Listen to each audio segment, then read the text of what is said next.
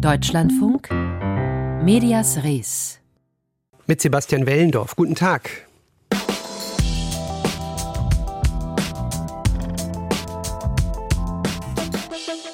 Da braut sich doch was zusammen. Drei medial Überpräsente. Jeder von ihnen hat so viel Geld, dass er sich ein eigenes soziales Medium kaufen kann. Und alle drei sind rechtskonservativen Thesen nicht abgeneigt. Wobei man hier deutlich unterscheiden muss zwischen Donald Trump, Elon Musk und Ye alias Kanye West. Dessen jüngste antisemitische Äußerungen haben eindeutig auch rechtskonservative Grenzen überschritten. Aber was plant er mit der Absicht, das Netzwerk Parler zu kaufen? Und hat das was mit den Plänen der beiden anderen zu tun? Reiche ich gleich weiter die Frage. Zu Beginn der Sendung nehmen wir mal allerdings die aktuellen Recherche der Kollegen vom NDR genauer unter die Lupe. Die Recherchen in Sachen Mitarbeitervergütung. Es geht um Geldsegen bei Vertragsnichtverlängerung. In diesen Genuss kommen nicht wenige Intendanten und Direktorinnen bei den öffentlich-rechtlichen Sendern. Das hat eine Recherche des NDRs ergeben. Es geht um Rücklagen in Millionenhöhe, die die Sender bilden, um ihre Führungskräfte weich fallen zu lassen, wenn deren Verträge vor Eintritt des Rentenalters nicht verlängert werden. Das magische Wort heißt Ruhegeld. Einige Sender haben diese Ruhegeldregelung abgeschafft, bei anderen allerdings sind sie nach wie vor vorgesehen und zwar in ziemlich üppigem Umfang. Der MDR, das ZDF oder die, der RBB sind da ziemlich weit oben. Ich habe vor der Sendung mit dem Journalisten Markus Engert darüber gesprochen. Er ist Teil des NDR-Rechercheteams und ich habe ihn gefragt, um welche Ruhegeldsummen es zum Beispiel beim RBB geht. Also beim RBB ist das so, dass die Mitglieder der Geschäftsleitung in ihren Verträgen stehen haben, dass es zwischen 45 bis hoch zu 60 Prozent Ruhegeld gibt. Die berechnen sich aus dem sogenannten Basisgehalt. Das sind so 200.000 Euro und ein bisschen was obendrauf. Also man kann sagen, wenn man als Direktor im RBB gearbeitet hat, ist man mit um die 100.000 Euro mindestens lebenslang abgesichert. Wissen Sie etwas über die Begründungen, mit denen man die Ruhrgelder rechtfertigt? Das ist eine doppelte. Also die erste Begründungsstufe ist immer, dass für Mitglieder der Geschäftsleitung in der Regel keine Redakteursstelle, keine Planstelle hinterlegt sei, auf die die dann zurückfallen könnten, wenn die Verträge enden. Und die zweite Begründungsstufe, weil das so ist, ähm, müsse man sich an Regelungen im öffentlichen Dienst anlehnen. Im öffentlichen Dienst gibt es sowas ähnliches wie ein Ruhegeld tatsächlich bei politischen Beamten zum Beispiel, also Staatssekretäre, wenn die in den einstweiligen Ruhestand versetzt werden, kriegen die ein Ruhegeld allerdings ähm, meistens so sechs Monate, höchstens drei Jahre. Lebenslang ist dort nicht geregelt. Gut, vor dem Hintergrund, dass es hier um lebenslange Zahlungen äh, geht und auch möglicherweise um Summen, die der oder die ein oder andere nicht vor Augen hatte, haben Sie schon Reaktionen auf Ihre Recherche bekommen aus den Redaktionen, den Personalräten und der Belegschaft? Wir haben auch im Vorfeld uns in den Häusern umgehört, wie das ähm, gesehen wird. Und jetzt auch im Nachgang gab es viele Reaktionen. In der Regel ist das ähm, Irritation, Unverständnis, manchmal auch Wut. Die KollegInnen in den Häusern erleben ja Sparrunden. Mitunter ist es teilweise auch so, dass wenn jemand mal krank wird oder ausfällt, dass dann gleich der Sendebetrieb wackelt. Es gibt hier und da festgefahrene Tarifverhandlungen. Also wenn man so etwas erlebt im Alltag und dann hält man als Folie dagegen, diese ähm, Versorgungsansprüche der Geschäftsleitungsmitglieder oder teilweise auch die Pensionsrückstellungen, die da gebildet wurden, dann kann man das im Einzelfall vielleicht auch verstehen, dass das ein bisschen schwer vermittelbar ist. Pensionsrückstellungen ist das eine, aber insbesondere bei den Ruhegeldern. Wie bekannt war das denn? Wusste man in der Belegschaft zum Beispiel davon? Also ich glaube, das war den aller, allermeisten, ich schließe mich da ein, vorher so nicht bekannt. Das ist tatsächlich jetzt über diesen RBB-Skandal, den sogenannten, nach oben gekocht. Ähm, da ist es bekannt geworden und dann haben wir uns eben gefragt, ist das eine Ausnahme im RBB? Haben sich da einzelne Leute klug und forsch was in den Vertrag verhandelt oder ist es Usus? Und die Wahrheit liegt irgendwo in der Mitte. Man kann nicht sagen, es ist in der ganzen ARD Usus, aber eine Ausnahme ist es auch nicht. Ruhegelder in festen Verträgen sind ja eigentlich juristisch unantastbar. Nun ist ein externes Anwaltsbüro zum Schluss gekommen, dass zum Beispiel die Verträge mit der Ex-Intendantin Schlesinger beim RBB offenbar unwirksam seien. Wie sieht es mit diesen Ruhegeldverträgen aus? Gibt es da eine ähnliche Debatte? Das ist tatsächlich spannend, ähm, juristisch auch interessant. Also die Begründung dieses externen Büros ist, weil die Verträge der Geschäftsleitung nie formal im Verwaltungsrat abgestimmt wurden, sind sie auch nie rechtswirksam formal zustande gekommen. Und deswegen, so die Begründung, könne der RBB die auch täglich beenden. Das muss man jetzt mal sehen, ob das vor Gerichten hält. Aber wie ich höre, ist es nicht nur beim Intendantenvertrag so gelaufen RBB, sondern bei allen Geschäftsleitungsverträgen. Ich muss dazu sagen, wir haben das noch nicht nachrecherchiert, aber das, was ich jetzt aus vielen Ecken gehört habe. Und wenn es denn stimmt, könnte könnte es schon so sein, dass die Menschen, die das betrifft, ihr Ruhegeld nicht sehen. Was man auch hört aus den Sendern ist, dass da jetzt gefordert wird, dass die von sich aus auf das Ruhegeld verzichten. Da muss man sagen, da bin ich mir gar nicht so sicher, ob das geht. Das ist tatsächlich so eine Regel im deutschen Recht, dass einmal zugesagte Versorgungsansprüche nachträglich nicht beschnitten werden dürfen. Naja, kann man ja anderweitig loswerden, das Geld. Wie, loswerden ist immer einfacher als bekommen, das stimmt.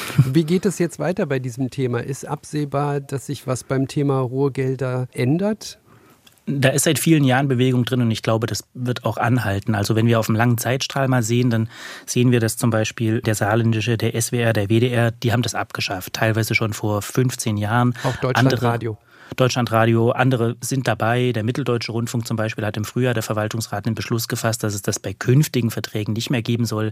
Also nach und nach verschwindet das aber langsam, das muss man sagen. Und es gibt, glaube ich, sehr verschiedene Charaktere in diesen Geschäftsleitungsrunden. Die einen sind nicht bereit, darauf zu verzichten, die anderen könnten es bekommen, lassen sich aus dem Vertrag wieder rausstreichen.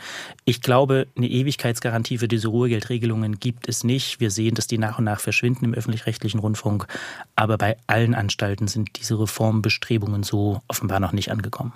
Markus Engert. Er ist Teil des Rechercheteams beim NDR, das die sehr unterschiedlichen Ruhrgeldregelungen der ARD-Anstalten untersucht hat. Medias Res ist hier.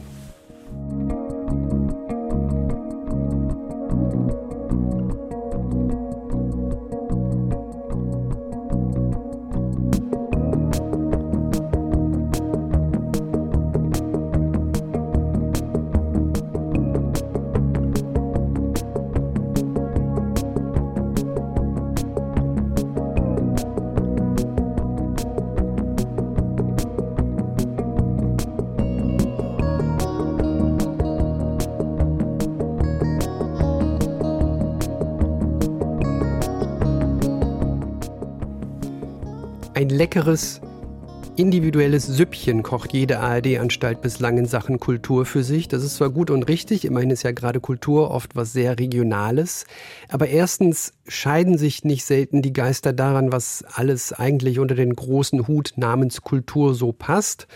Ist Kochen zum Beispiel Kultur? Und zweitens, fehlt uns Kulturinteressierten dann doch manchmal ein sicherer Hafen, den wir anlaufen können, wenn wir versorgt werden wollen in Sachen Kultur, besonders wenn das Publikum jünger ist und sich vom linearen Hören und Sehen verabschiedet. Ab heute gibt es aber diesen Hafen im Netz und er heißt ARD Kultur, ein Portal, das Inhalte multimedial aufbereitet und synergetisch bündelt und dass Bündelung und Synergieeffekt auch Kernbegriffe der Sparpläne in den Sendern sind, das nimmt man als praktischen Nebeneffekt auch ganz gern mit. Henry Bernhard hat mit Verantwortlichen gesprochen und Kolleginnen bei der Arbeit begleitet. Culture Creator hieß das, ne? Das wurde von der ARD ausgelobt, genau. Und die Fotografin Ina Schönenburg und der Regisseur Michael Marten sind zu Gast im Haberbusch, einem studentischen Wohnprojekt in Weimar. Acht der 16 Bewohner sitzen mit ihnen in der großen Diele. Und die Stiftung Klassik bringt ein Magazin raus. Und für die nächste Ausgabe, die den Schwerpunkt Wohnen hat, ist die Idee geboren, Weimarer in ihren Wohnungen zu fotografieren. Und gleichzeitig entsteht ein Film. Genau. Ich begleite mit dem Filmteam die Arbeit von Ina. Die Bewohner sollen Protagonisten in dem Fotoprojekt von Ina Schönenburg werden. Sie will zeigen, wie sie leben, hier mitten in Weimar. Wir haben eine 95-jährige Dame im Künstlerseniorenheim. Wir haben eine siebenköpfige Familie in Weimar West.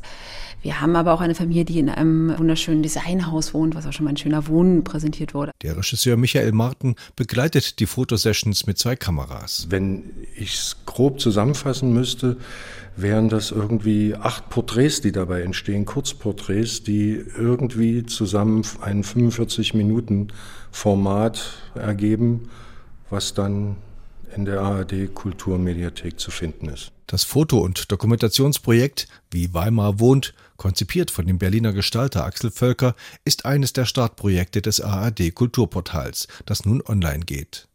Wann und wo die Fotos im Weimarer öffentlichen Raum zu sehen sein werden, ist noch völlig unklar. Die Klassikstiftung Weimar will die Fotos für ihr Themenjahr Wohnen im Jahr 2023 nutzen.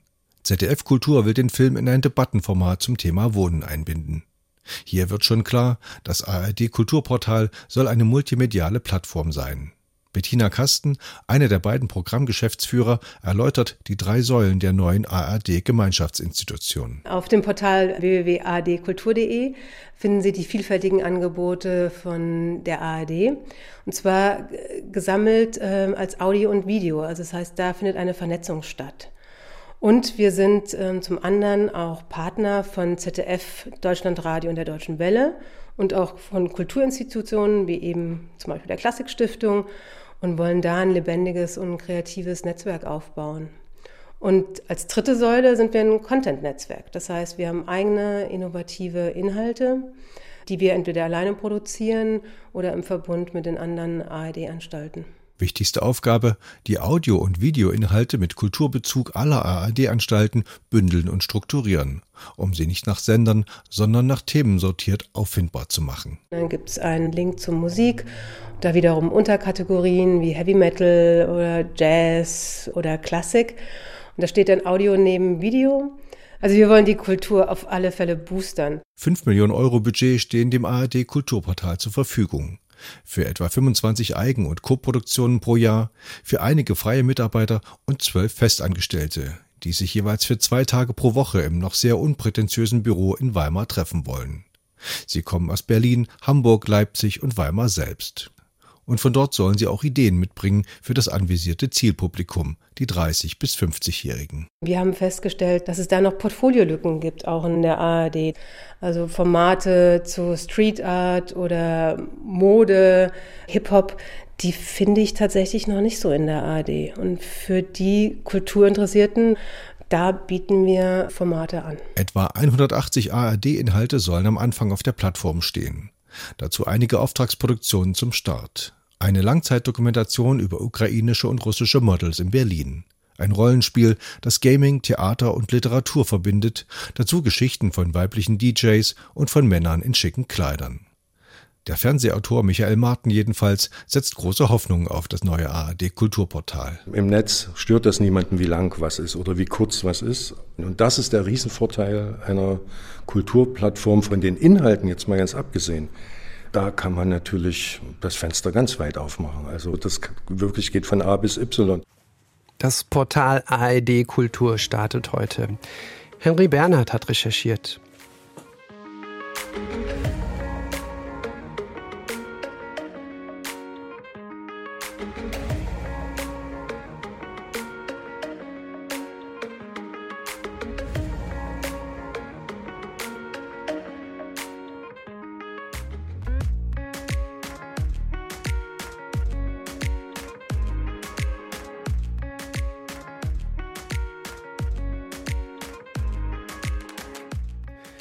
Wie viel Aufmerksamkeit sollten Medien Menschen schenken, die mit antisemitischen Äußerungen versuchen, interessant zu bleiben? Diese Frage stellen nicht nur wir uns bei diesem Thema, diese Frage hat sich offenbar auch der Konzern MRC gestellt, der eigentlich demnächst eine Doku über Kanye West bzw. Ye, wie er sich äh, nennt, rausbringen wollte. Aber nach seinen jüngsten judenfeindlichen Aussagen hat man dort entschieden, nee, diesem Mann und seinen Einstellungen geben wir jetzt mal keinen Raum mehr. Was allerdings schon einen genaueren Blick wert ist, das ist die Medienmaschine, die Ye selbst versucht in Stellung zu bringen. Und zwar vielleicht sogar Hand in Hand mit Donald Trump und Elon Musk, denn genau wie die beiden plant Ye Inhaber eines sozialen Netzwerkes zu werden, die rechtskonservative Plattform Parler. Trump also mit Truth Social, Musk mit seinem Twitter-Umbau Pläne beziehungsweise möglicherweise. Steckt da ein größerer Plan der Rechten hinter oder ist das auch schon zu verschwörerisch gedacht? Darüber habe ich vor der Sendung mit Simon Hurz vom Social Media Watch Blog gesprochen. Guten Tag, Herr Hurz. Hallo. Vielleicht sollten wir noch mal ganz kurz äh, Parler einnorden. Was ist das für ein Netzwerk und welche Rolle spielt es? Parler ist ein sehr kleines, dafür sehr radikales Netzwerk. Da gibt es in den USA mittlerweile einige davon, sowas wie Gap und Getter und eben Truth Social, also die Trump-Gründung und jetzt auch noch Parler. Von der Reichweite her gesehen ist es, glaube ich, ziemlich irrelevant und dafür eben politisch sehr, sehr, sehr weit rechts außen. Alle diese Netzwerke eint, dass sie ja, eine sehr absolute Meinungs- bzw. Redefreiheit propagieren und damit de facto vor allem Menschen am ganz äußeren rechten Rand anziehen. Kanye West, also Ye, schreibt, in einer Welt, in der konservative Meinungen als brisant wahrgenommen werden, müssen wir unser Recht auf freien Ausdruck sichern. Aber da könnte er auch einfach Mitglied sein in den Netzwerken und dort seine Meinung rausposaunen. Was ändert sich, wenn er Besitzer würde oder wird?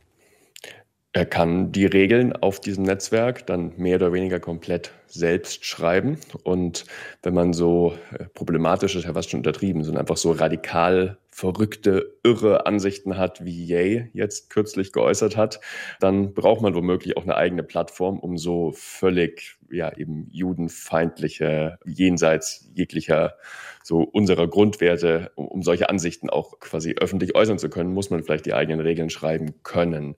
Genau, ich bezweifle aber, um vielleicht gleich vorzugreifen, dass wenn Ye jetzt Parler besitzt, dass das bedeutet, dass diese Plattform in irgendeiner Form relevant wird.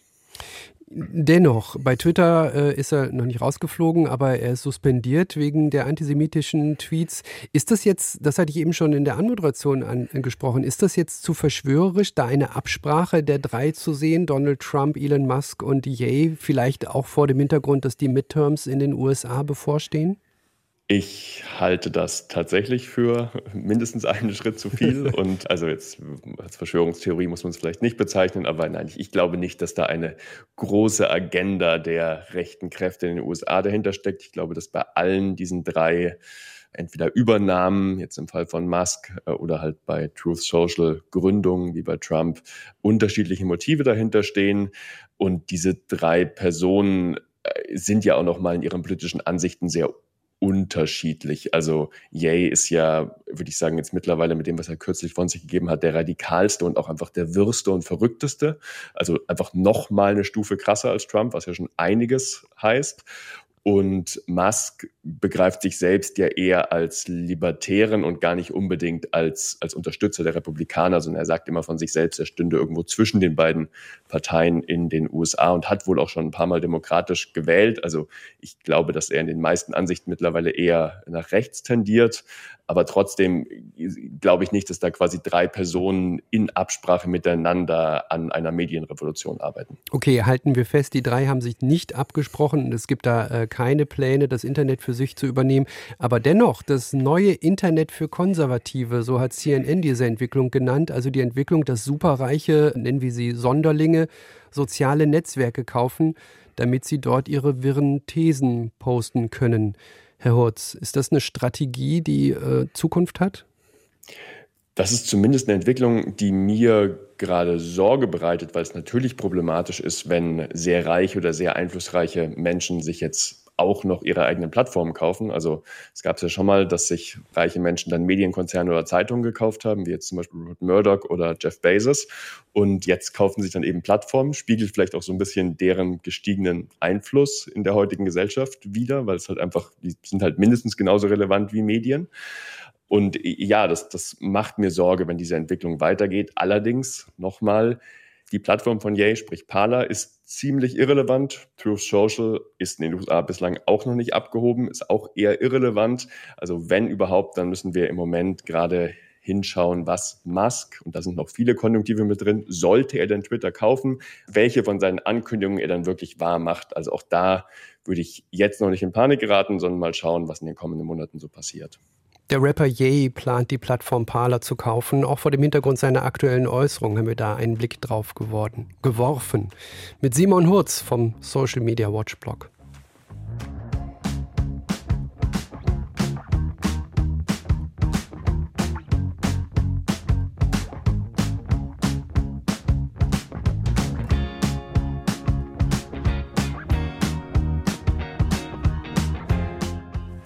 Stolper immer noch über King Charles. Sie auch? Intuitiv möchte ich Prince Charles sagen. Auch das Wort King vertausche ich immer noch oft mit Queen. Eigentlich komisch, denn Olaf Scholz hat niemand aus Merkelscher Gewohnheit Kanzlerin Scholz genannt. Und meistens müssen sich ja auch Frauen in Führungspositionen wehren, nicht die Amtsbezeichnung ihrer männlichen Vorgänger übergestülpt zu bekommen. In Italien ist es allerdings anders. Da scheint es nicht ganz klar zu sein, ob die neue Regierungschefin Meloni nun auf die Präsidentin oder auf den Namen Präsident hört. Elisabeth Pongatz übernimmt. Einige aufschlussreiche Worte sagte die Neue schon nach wenigen Minuten. La prima donna und Questa Nazione. Ja, die 45-jährige Giorgia Meloni ist tatsächlich die erste Frau an der Spitze der italienischen Republik. Darauf scheint sie ziemlich stolz zu sein, jedenfalls erweckt sie den Eindruck während ihrer ersten großen Rede im Parlament. Aber halt, sie will ja Il Presidente genannt werden, also der Präsident und nicht la Presidente, die Präsidentin. Was eigentlich naheliegend wäre, warum auch nicht? Doch Meloni weiß genau, was sie tut, und gendern mag sie gar nicht. Ja zur sexuellen Identität, nein zur Genderideologie, schrie sie im Juni bei einem Wahlkampfauftritt der rechtsextremen Partei Vox in Spanien. Und ihre Partei Fratelli d'Italia lief Sturm, als im Kinderprogramm der öffentlich-rechtlichen Rundfunkanstalt RAI eine Cartoonfigur gezeigt werden sollte, die zwei Mütter hat. Gleichgeschlechtliche Eltern im Italien des 21. Jahrhunderts? Oh Gott, oh Gott, das geht gar nicht. Jedenfalls nicht für die Ministerpräsidentin und ihre ultrarechte Partei. Ja zur natürlichen Familie, nein zu LGBT-Lobby. Auch das sagte Meloni im Juni. Damit ist klar, wie künftig die Italienerinnen und Italiener ticken sollen. Denn diese hat die Römerin im Blick. Das hat sie bei ihrer Regierungserklärung bekräftigt. Questa Nazione, diese Nation. Wie ein Mantra lässt sie diese Worte geschickt einfließen, immer wieder. Damit spielt sie ganz bewusst mit dem Nationalistischen. Wir hier, ihr dort. Die linken Regierungen, so sagt sie, seien in internationalen Gremien allzu oft mit einem Minderwertigkeitskomplex aufgetreten. Ein deutlicher Seitenhieb gegen die EU. Den Italienern eine bessere Nation geben, das sei das Ziel, so betont Meloni am Ende ihrer Ansprache. Nach ihren Vorstellungen. Das wird sie tun, mit allen Mitteln, um jeden Preis, denn kämpfen kann sie, das hat sie gezeigt, sonst wäre sie niemals die Primadonna an der Spitze Italiens geworden. Aha, Politik beginnt also bei der Selbstbezeichnung. Über den Präsidenten Meloni berichtete Elisabeth Pongratz. Medias Res. Die Schlagzeile von morgen.